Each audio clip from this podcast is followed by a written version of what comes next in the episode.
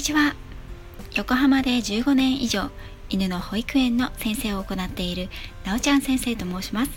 こちらの番組ではたくさんのワンちゃんや飼い主さんと関わってきた私が日本の犬と飼い主さんの QOL を上げるをテーマに犬のあれこれについて私個人の見解からお話ししています。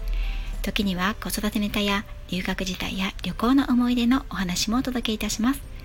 さて前回に引き続きクリッカートレーニングにおいておやつとクリッカーの抜き方のお話をしていこうと思います。クリッカーは新しい行動をワンちゃんに教えるのには大変有効なツールなのですができるようになった事柄に関してはクリッカーとおやつを減らしていくことも次のステップとして大切になります。その際にまず最初に行うこと。それは徐々にクリッカーを鳴らすタイミングでクリッカーに変わる声を教えていくということです。私は普段一人で犬の保育園を行っています。飼い主さんには写真や動画を撮ってその日のご報告を送るのですがスマホを片手に持ち片手に違うものを持っていたりするとクリッカーを鳴らすことができないんですよね。そのためベテランの子たちにはクリッカーに変わる音かっこ声を使います。具体的には OK やそう上手いい子などです。短く鋭い音言葉になりますね。特に私がよく使うのはそうという言葉です。これをクリッカーでクリッカーを鳴らすタイミングで声をかけていくことで犬たちはこれが正解の合図のコマンド声なんだなということを学んでくれます。またこの声の後にクリッカーを鳴らすことでも犬たちはこの声イコール正解の合図を学習することができます。新しい合図を犬に教えるには順番とタイミングが大切です。新しい合図が先または同時に来ます。え何のこと？と犬の頭がハテナになったところで古い合図を出します。そこで犬はああこの合図はこれのことだったんだねと学ぶことができるんですね。例えばすでにお座りという言葉の合図を覚えているワンちゃんがいるとしましょう。そこで次は片手を上に上げる合図でお座りを教えていくとしますね。これは実際あのオーバブル Q ハンドシグナルというふうに手指示と言葉の指示というふうに使い分けをするものでもあるんですけれども最初に言葉の指示でお座りを覚えたワンちゃんにはですね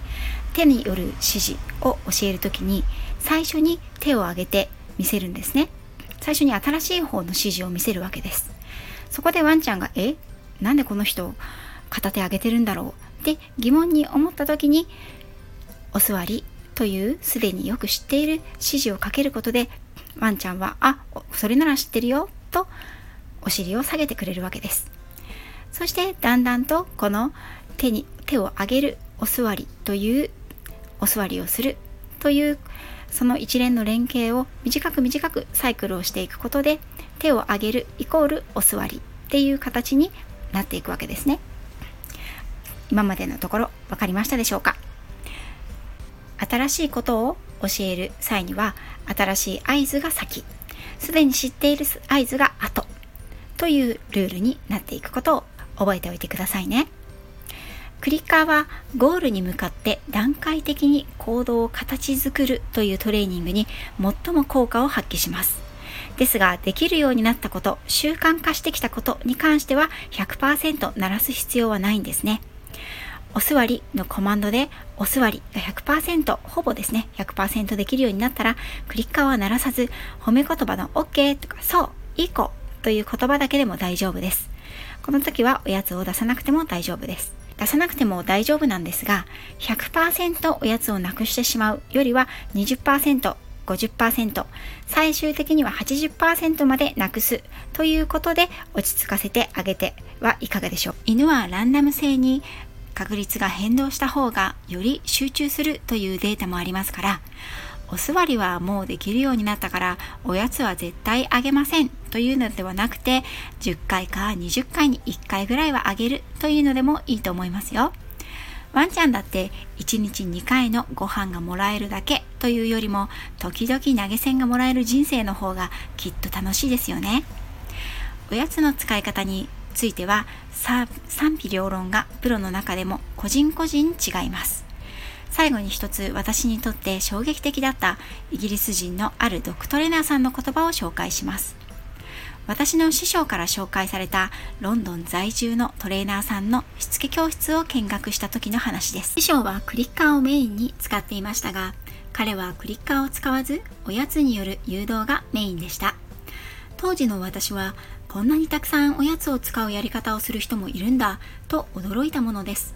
見学させていただいた最後に彼に質問をしました。あんなにたくさんおやつを使ってもいいの？と。彼の答えはどうしておやつをたくさん使うのがいけないんだい？フードボールに決まった量のご飯を入れられて1日2回決まった時間に与えられるなんて犬にとっては一番つまらない食べ方だよ。おやつを使って何かができる方がおやつを使わないで望んでいる行動ができないと嘆くよりも飼い主にも犬にもよっぽどいいじゃない。この教室にはおやつを使わずにリードで首を絞めたり蹴り飛ばしたりして犬をコントロールコントロールしようとする飼い主だって来てるんだ